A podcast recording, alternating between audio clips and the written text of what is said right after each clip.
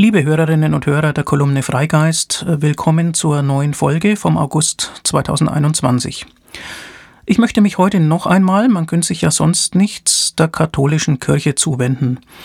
Denn dort brodelt es ja seit Jahren und dieser Kirche gehören trotz der anhaltenden Austrittswelle immer noch knapp 25 Prozent, also fast ein Viertel der Bevölkerung äh, in Deutschland an. Was dort geschieht, ist also gesamtgesellschaftlich durchaus von Bedeutung.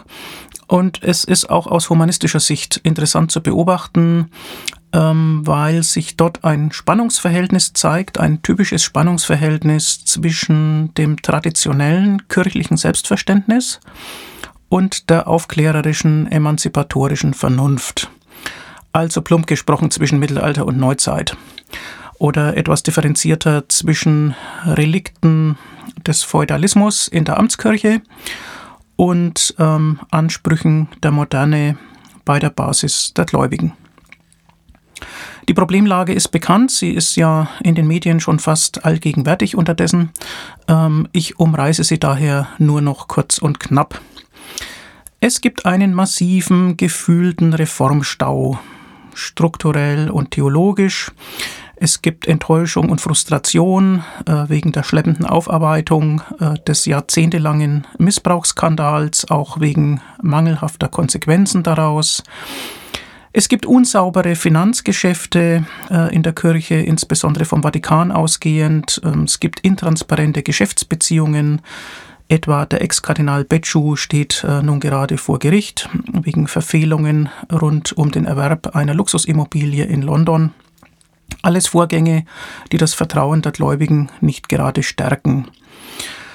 Man hat das Gefühl, dass ein völlig unverständliches Festhalten an gesellschaftlich überholten Positionen stattfindet.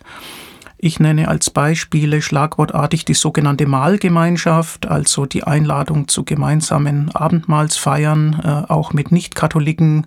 Ähm, wer wirklich gläubig ist, dem ist das wichtig, den beschäftigt das. Dann die Segnung oder gar kirchliche Eheschließung homosexueller Paare, äh, von vielen gewünscht, ähm, aber vom Vatikan untersagt.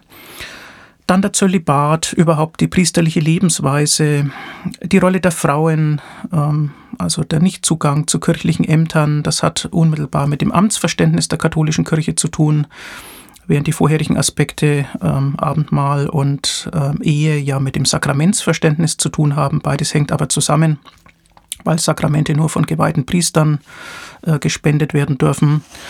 Ja, und es gibt natürlich auch einen Mangel an durchgreifenden Fortschritten in der Ökumene. Auch das stinkt äh, vielen Christen, äh, die schon merken, dass sie insgesamt weniger werden und sich dann fragen, warum sich die beiden großen Kirchen nicht viel stärker zusammenschließen. Das hat mit dem Kirchenverständnis zu tun. Ähm, das in der katholischen Kirche ein besonderes ist.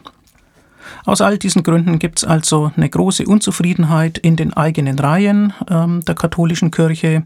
Äh, das ist interessant zu beobachten, auch bei den Austritten. Es gehen jetzt also nicht in erster Linie mehr die Kirchenfernen und die sowieso nichts damit anfangen können, sondern es gehen auch Überzeugte, die einfach von ihrer Kirche tief enttäuscht sind.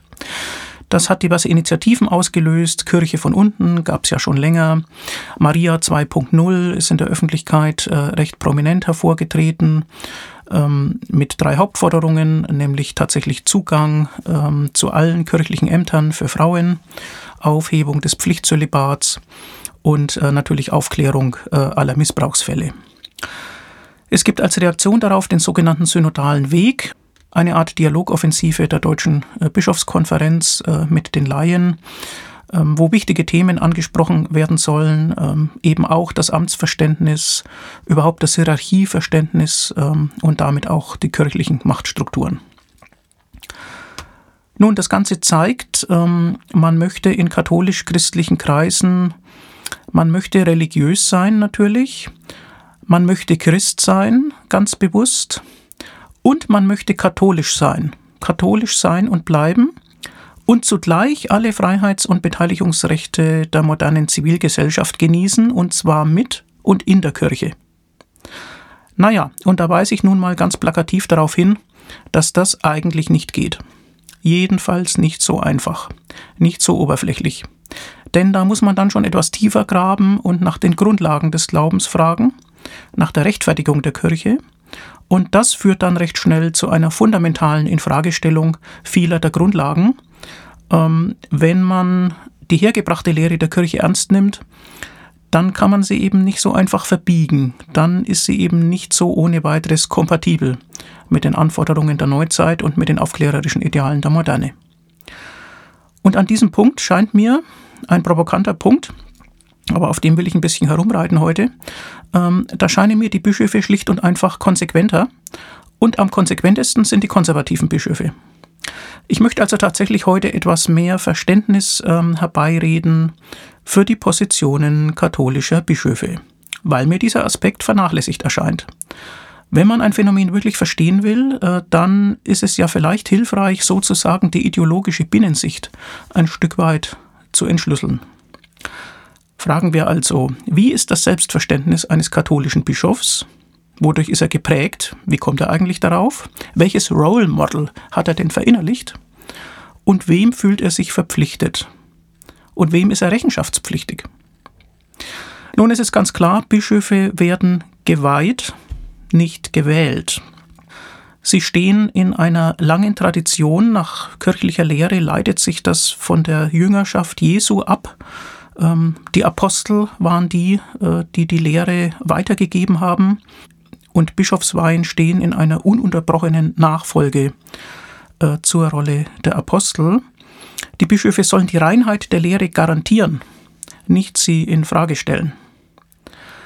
Die Erwartung also, ähm, dass die Konstitution, die Verfahrensregeln und letztlich auch die Verhaltensweisen in der Kirche frei ausgehandelt werden können, dass man das einfach mal so reformieren kann ähm, und dass man das gewissermaßen aushandeln kann, so wie wenn man mit der Chefetage einer großen Firma redet, die ist in der Binnensicht ein Stück weit verfehlt. Denn auch die Bischöfe sind gebunden oder fühlen sich gebunden aufgrund ihres Amtsverständnisses ähm, an Verhältnisse, die aus ihrer Sicht einfach nicht geändert werden können, ohne den Kern äh, zu verraten. Und äh, sie sind sogar in besonderer Weise für die Bewahrung dieses Kerns verantwortlich. Das ist ja gerade ihre Rolle als Bischöfe, dafür sind sie berufen worden.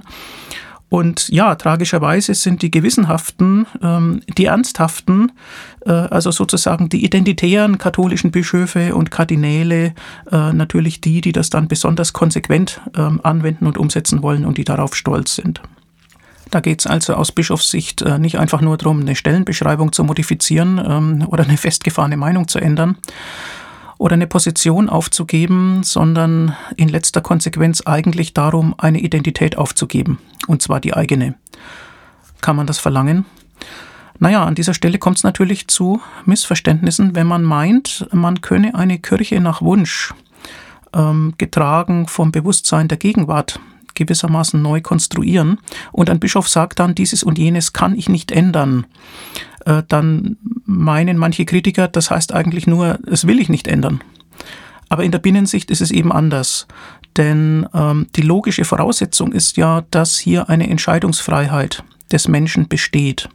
Dass die Kirche also nur als menschengemachte Struktur verstanden wird, die man den Bedürfnissen der Menschen jederzeit anpassen kann.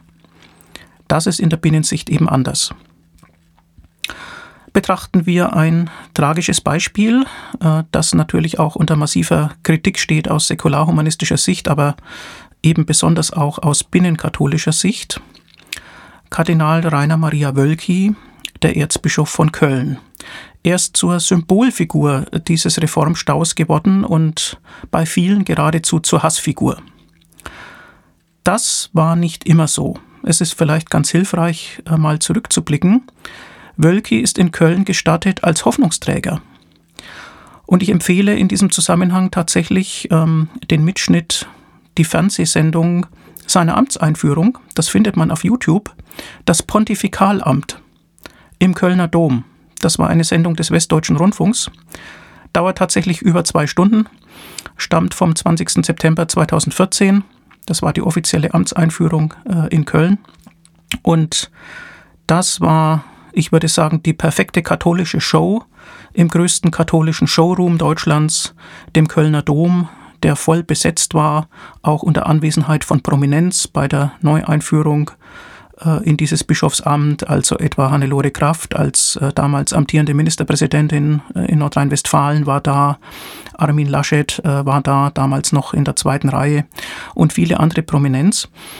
Sich diesen Mitschnitt anzuschauen, ist, würde ich sagen, empfehlenswert, ähm, vielleicht auch und gerade für Menschen, die nie katholisch waren und die es auch nicht werden wollen, ähm, man kann das dann ja mit der Einstellung eines Religionstouristen anschauen, äh, so mit der Frage, was machen die da eigentlich in einem so langen Gottesdienst? Was ist da eigentlich geboten? Welche Elemente hat das? Ist viel Musik dabei natürlich und äh, diverse ehrende Grußworte. Ähm, es wird äh, sehr aufwendig inszeniert, das Sakrament der Eucharistie, über das ich mich ja schon in einer früheren Freigeistfolge mal ausgelassen habe, mm, mit der sogenannten Wandlung, Geheimnis des Glaubens. Und äh, es ist auch Bestandteil äh, dieses Gottesdienstes natürlich eine Predigt des neu ins Amt getretenen Rainer Maria Wölki. Diese Predigt ist rhetorisch perfekt und ähm, sie endet mit folgender Sequenz, ähm, die ich zitieren möchte.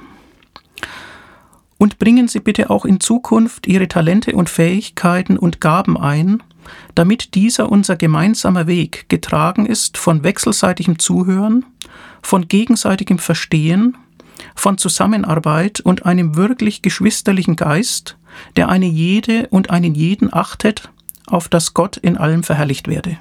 Amen. Zitat Ende. Daraufhin gab es Beifall äh, im vollbesetzten Kölner Dom, auch das nicht selbstverständlich während eines Gottesdienstes. Und man kann jetzt fragen, ähm, was ist der Wölki für einer? Jetzt sieben Jahre später. Tragisch, mit seinem Ansehen ging es ja massiv bergab. War er damals schon ein Heuchler, ein Vertuscher? Meine Arbeitshypothese ist nein, im Grunde ist es ein ehrlicher Mann. Ähm, gegen das Kirchenrecht hat er vermutlich nicht verstoßen. Man wird ja bald hören, ähm, was die Visitation, äh, die aus Rom kam, dann äh, feststellt. Ähm, vielleicht ist er einfach nur ein konsequenter Katholik das ist in gewisser Weise ähm, vielleicht noch viel schlimmer, aber dann äh, ist es eben auch ein Hinweis darauf, was man alles in Frage stellen muss. Auf eine private Empfehlung, äh, diesen Mitschnitt hin anzuschauen, habe ich mal zur Antwort bekommen, äh, mir wird dabei übel bei dieser patriarchalen Machtinszenierung ähm, von einer Frau natürlich. Nun äh, kann es sein, dass Frauen generell schneller übel wird, aber nein, es kann auch sein, dass die katholische Kirche hier einfach den Bogen überspannt mit diesen Inszenierungen und tatsächlich nicht mehr in die moderne Gesellschaft passt. Ja, wo kommt das kirchliche Selbstverständnis her? Ähm, ich habe da mal eine Quelle aufgetan, die nicht ganz taufrisch ist, nämlich äh, den großen Herder, Nachschlagewerk für Wissen und Leben, vierte völlig neu bearbeitete Auflage von Herders Konversationslexikon, erschienen im Herder Verlag Freiburg im Breisgau 1933. Ähm, da ist sicherlich manches vielleicht unterdessen etwas ähm, abgeschwächt worden oder wird in neuer Tonlage präsentiert. Unterdessen war ja das Zweite Vatikanische Konzil aber solche Selbstverständnisse wirken auch nach, gerade in einer Organisation wie der katholischen Kirche. Deswegen ist es vielleicht hilfreich, ähm, zur Kenntnis zu nehmen, was da drin steht unter dem Eintrag katholische Kirche im sechsten Band, äh, der die Stichwörter von Hochreihen bis Konsequenz umfasst. Der Eintrag Katholische Kirche hat elf Seiten, zweispaltig eng beschrieben. Das lese ich selbstverständlich nicht alles vor aber einige sinntragende Auszüge scheinen mir hilfreich, damit gerade die, die der Kirche völlig fernstehen, sich erinnern, was das mal geheißen hat, katholisch zu sein. Zitat Die katholische Kirche ist die von Jesus Christus, dem Sohn Gottes, für alle Menschen gestiftete und mit allen notwendigen Heilsmitteln versehene übernatürliche Heilsanstalt. Der Allgemeinheit entspricht das Wort katholisch, der Übernatürlichkeit der Begriff Kirche, von griechisch Kyriakon, dem Herrn gehörig. Nach dem Sitz ihres sichtbaren Oberhaupts, des Stellvertreters Christi, wird die katholische Kirche auch römisch-katholische oder nur römische Kirche wegen der Einzigartigkeit ihrer Erscheinung, Aufgabe und göttlichen Stiftung auch Kirche schlechthin genannt. Zitat Ende. Also man merkt schon, die Protestanten kommen da irgendwie nicht vor. Es wird dann erläutert, welche Eigenschaften äh, die Kirche hat, und dazu heißt es, wesentliche Eigenschaft der Kirche ist ihre Übernatürlichkeit. Übernatürlich ist ihr Ursprung Jesus Christus, durch den allein, gleich viel, ob sie ihn kennen oder nicht, die Menschen nach dem Sündenfall ihren Weg zu Gott finden. Siehe Stichwort Erlösung. Übernatürlich ihr Ziel und ihre Bestimmung, die Hinführung des Menschen zu Gott und die seelische Gemeinschaft des Himmels. Verweis auf das Stichwort Seligkeit. Übernatürlich ihr Lebenselement. Verweis auf das Stichwort Gnade. Da die Kirche allein nach dem Willen des Stifters die Mittel der Heiligung hat, ist sie allein seligmachend und die Zugehörigkeit zu ihr heilsnotwendig. Allein seligmachend und heilsnotwendig sind fett gedruckt.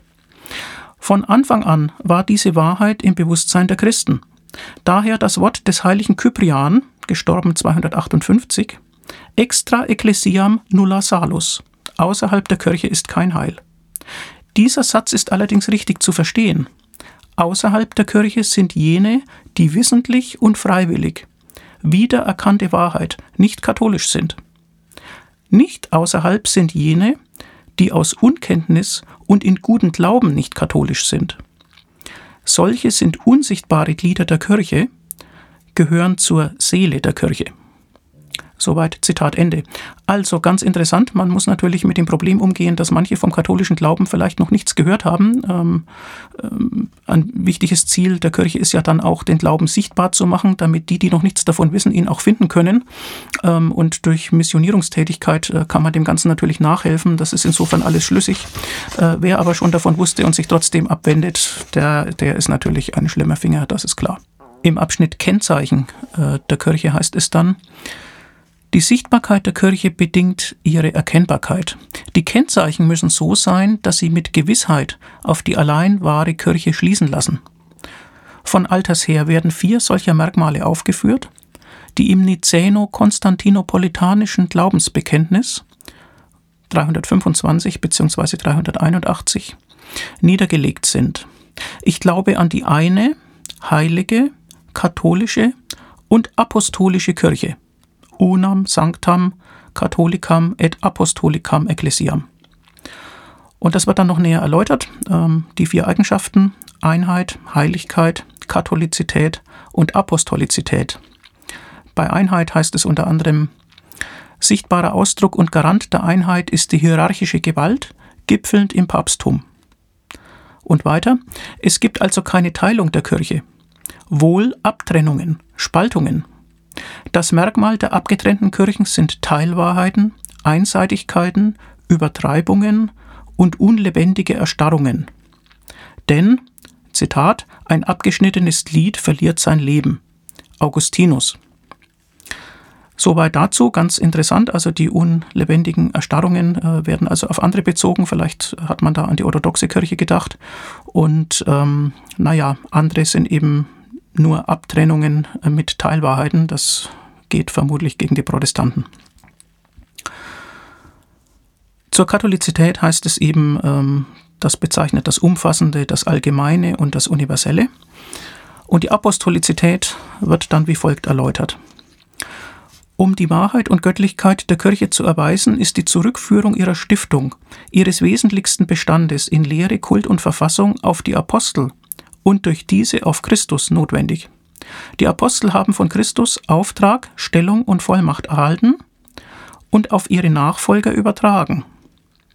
Die ununterbrochene, rechtmäßige apostolische Amtsnachfolge der hierarchischen Träger der Kirche, Päpste und Bischöfe, übermittelt diesen nicht nur allein ihre Gewalten und Ämter, sondern verbürgt auch die irrtumslose Bewahrung der Lehre und die rechtmäßige Spendung der Sakramente. Vergleiche Apostolat und apostolischer Stuhl. Zitat Ende soweit. Hier wird also ganz klar die sogenannte apostolische Sukzession erläutert, nämlich die Rechtfertigung und die Gewährleistung der Reinheit der Lehre äh, durch die unmittelbare Nachfolge der Apostel, die eben symbolisiert wird äh, durch die Weihe, durch das Handauflegen, ähm, eben in einer geschlossenen Kette zurückgehend äh, bis auf Jesus selbst. So stellt man sich das vor. Und das ist nicht einfach irgendein Zusatzgedanke, sondern das ist im Binnenamtsverständnis der katholischen Bischöfe die Rechtfertigung ihrer Rolle. Ja, diese Dinge sind eben ähm, mit einem überbordenden Wahrheitsanspruch versehen und wurden über Jahrhunderte hinweg ähm, auch mit diesem Wahrheitsanspruch durchgesetzt. Und äh, das heißt, dass wir uns für die Rolle der heutigen Bischöfe drei Dinge klar machen müssen. Erstens, es steckt ein Gedankengebäude dahinter, das in sich schlüssig ist, das zwar nicht zur Moderne passt, aber das ist in sich schlüssig und das ist aus dem Mittelalter herauskommend ähm, optimiert worden. Ähm, man merkt das etwa auch beim Thema Menschenrechte. Es ist kein Zufall, dass der Vatikan äh, die allgemeine Erklärung der Menschenrechte äh, noch nicht unterzeichnet hat, denn dort nimmt sich der Mensch ja selbst Rechte. Und äh, nach katholischer Lehre kommt das aber alles von Gott.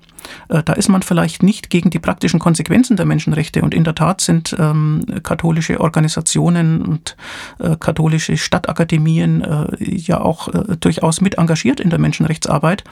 Aber dieser theoretische Punkt, dass der Mensch sich erhebt ähm, über seine Rolle als gottesabhängiges Geschöpf, äh, das ist eben aus katholischer Sicht unverdaulich und äh, natürlich resultiert bis in die Gegenwart hinein ähm, immer auch ein gewisses Spannungsverhältnis äh, zum Rechtsstaat weil man konservativ-katholischerseits ja sagen kann, ähm, unsere Ordnungsschemata sind ja viel älter und äh, ja, also diese moderne Anwandlung der Demokratie, der wir uns jetzt fügen müssen, ähm, das ist vielleicht nicht äh, das Wichtigste im Selbstverständnis. Ja, zweiter Punkt. Viele dieser Dinge sind in der Binnensicht der Wahlfreiheit entzogen. Das prägt die Bischöfe natürlich. Und das dritte, ja, biografisch, das Ganze ist verankert in den Biografien von Menschen, die später äh, Bischof werden, einfach durch eine frühe katholische Prägung in der Kindheit schon und dann in der Ausbildung. Und da werden diese Dinge ja verstärkt und erfolgreich in dieser Karriere sind ja gerade die, äh, die es dann eben äh, besonders konsequent aufeinander beziehen können und sich angeeignet haben. Deswegen ist es eben schwierig, einfach ähm, zu einem Bischof zu sagen, denk doch mal um. Deswegen ist etwa auch ein Gerhard Ludwig Müller eine tragische Figur, der ja äh, Chef der Glaubenskongregation war und dessen Amtszeit dann vom Papst nicht verlängert wurde. Äh, ich vermute mal, dass der Mann in dem Selbstverständnis lebt, dass er selbst theologisch eigentlich konsequenter ist als der Papst, ähm, dennoch aber von ihm abgesetzt wurde. Naja, das kann er öffentlich in der Form natürlich nicht sagen, ähm, aber dass man dann, wenn man immer weniger Anklang findet in einer modernen Gesellschaft, auch äh, irgendwie frustriert erscheint ähm, und so, naja, als der knorrige Bremser immer wahrgenommen wird. Ähm, das ist vielleicht unvermeidlich und es ist natürlich keine sympathische Rolle. Nun sind diese äh, Identitätsprobleme in hohen kirchlichen Ämtern auch kein völlig neues Thema. Ich erinnere an ein Buch, das Eugen Drebermann schon vor über 30 Jahren verfasst hat. Kleriker, Psychogramm eines Ideals. 1989 bereits erschienen, Ausgaben bei DTV dann ab 1991. Da heißt es im Klappentext, was jahrhundertelang die Festigkeit der katholischen Kirche zu sein schien, dieses monolithische und hierarchisch unangreifbare, das macht heute ihre Schwäche aus. Also damals bereits äh, klar erkannt. Äh, Drewermann analysiert auch, wie soll man sagen, die psychische Beeinflussung, ja im Grunde die, die persönliche Schädigung ähm, die aus dem ganzen System, ähm, wenn man in ihm groß wird, resultiert. Ähm, Im Klappentext heißt es, mit Vehemenz greift er die oft menschenverachtenden Machtstrukturen der Kirche an, die statt Erlösung Angst und statt Freiheit Abhängigkeit erzeugen. Er kämpft aus der Wahrheit der modernen Seelenlehre gegen die krankmachende Kirche und plädiert für eine Theologie des Glücks und für das Recht auf Eros, auch für Priester und Ordensfrauen. Ja, nun muss man also den speziellen Zugang Drewermanns äh, nicht unbedingt teilen. Ähm, er zieht Existenzphilosophie und Tiefenpsychologie herbei. Ähm, es ist ein spezieller psychoanalytischer Zugang Drewermanns. Ähm, auch würde ich das Buch nicht vorbehaltlos empfehlen, schon weil es zu dick ist, äh, mit Anmerkungen über 900 Seiten. Ähm, wer kann das alles lesen? Naja, lesen hätten es vielleicht die sollen, die es betrifft. Einige von denen haben es ja auch gelesen. Jedenfalls ist dieses Thema äh, nicht neu und es kann nur systemisch und in größerem äh, Zusammenhang gelöst werden. Das ist mein eigentlicher Punkt. Ähm, man muss die Grundlagen der Lehre und die Rechtfertigung der Rolle der Kirche fundamental betrachten, fundamental in Zweifel ziehen, fundamental umarbeiten. Ja, wie kann es bei diesem Thema weitergehen? Wozu soll man Gläubigen raten? Man hätte früher aus solchen Konflikten vielleicht eine Kirchenspaltung abgeleitet. Ähm, es gab ja immer wieder Bewegungen, äh, die sich dem römischen Anspruch entzogen haben. Natürlich das Luthertum und äh, die anderen äh, protestantischen Strömungen, Calvin und Zwingli, aber etwa auch die Freireligiösen, die um 1848 ähm, sich abgespalten haben nun scheint es mir so zu sein, dass der Zeitgeist solchen ähm, ja, kollektiven Großereignissen eher entgegensteht. Wir leben in Zeiten der Individualisierung und äh, diese Glaubensfragen sind für viele Menschen auch einfach nicht mehr existenziell genug. Ähm, der Leidensdruck ist dann doch nicht groß genug, um sich zusammenzufinden und organisierten Widerstand äh, zu leisten. Es wäre im Prinzip ja denkbar, dass, äh, dass ganze Kirchengemeinden sich für unabhängig erklären oder so. Aber das sehe ich eigentlich nicht kommen. Die mehrheitliche Reaktion ist Austritt statt Aufstand. Den Aufstand müsste man ja gemeinsam durchfechten gegen eine kirchliche Hierarchie. Und den Austritt, der ist billiger zu haben, den kann man als Einzelner vollziehen, bis auf diejenigen, die dann in der inneren Emigration äh, verbleiben, weil sie vielleicht ähm, aufgrund ihrer Arbeitsstelle einfach nicht ähm, offiziell austreten wollen oder meinen, das nicht zu können. Aber eine Möglichkeit wäre vielleicht doch, ähm, wenn jemand sein christliches Selbstverständnis aufrechterhalten will, ähm, dass er wenigstens die Konfession wechselt oder die organisatorische Zugehörigkeit. Ähm, es gibt ja Nuancen innerhalb des christlichen Lagers. Also wenn man etwa die Säuglingstaufe unangemessen findet, kann man sich den Baptisten zuwenden, äh, die eine bewusste Entscheidung äh, in dieser Frage voraussetzen. Oder den Altkatholiken, die zwar alt heißen, aber in manchem doch einen Schritt moderner sind als die Kirche, die etwa die Unfehlbarkeit des Papstes ablehnen oder die Dogmen von der unbefleckten Empfängnis Mariens oder der leiblichen Aufnahme Mariens in den Himmel, das äh, lehnen die Altkatholiken ab. Ähm, und ja, man kann natürlich evangelisch werden. Also wer als Christ ähm, die Möglichkeit weiblicher Bischöfe sehen möchte, wer demokratische Strukturen in seiner Kirche möchte, äh, wer möchte, dass Homosexuelle gesegnet werden und dass die Ökumene vorangebracht wird, ja, der kann ähm, der evangelischen Kirche beitreten. Da ist das nämlich alles bereits erfüllt. Man kann, wenn man gegenüber den Glaubensgrundlagen zunehmend kritisch wird, sich kleinen Organisationen äh, zuwenden, die historisch eine Art Übergangsidentität zwischen religiös und nicht religiös realisiert haben.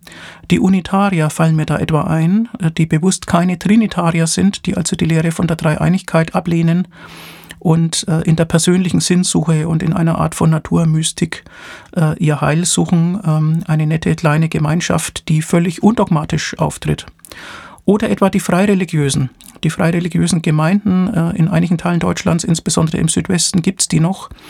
Frei sei der Geist und ohne Zwang der Glaube ist der historische Wahlspruch, äh, der bis heute gilt.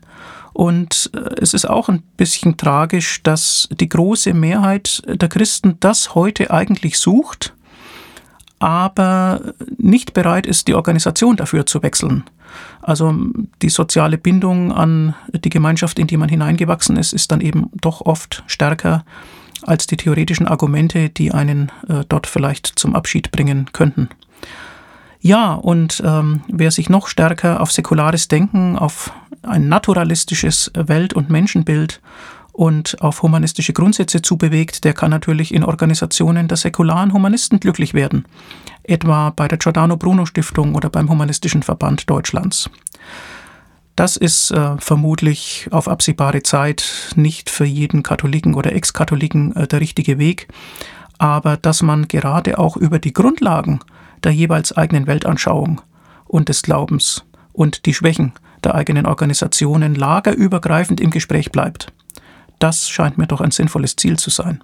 Ja, und aus humanistischer Sicht wäre es dann vielleicht auch angebracht, einfach so unter mitmenschlichem Gesichtspunkt auf die sturen Amtsträger äh, der Kirchen nochmal zuzugehen und vielleicht so etwas wie Aussteigerprogramme anzubieten. Äh, das macht man äh, bei anderen Ideologien ja auch.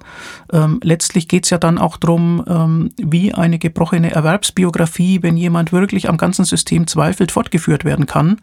Ähm, diese Menschen haben ja einen hohen Bildungsstand. Ähm, die können dann etwa bei Zeitzeugeninterviews oder im kritischen Aufarbeiten im Rückblick durch Buchprojekte ähm, sich auf jeden Fall verdient machen äh, und auf diese Weise eine sozial nützliche Anschlussverwendung finden. Das vielleicht noch als Denkanregung. Lasst uns im Gespräch bleiben. Katholiken, Atheisten und alle dazwischen. Herzlichen Gruß, schöne Sommerpause, bis zum nächsten Freigeist.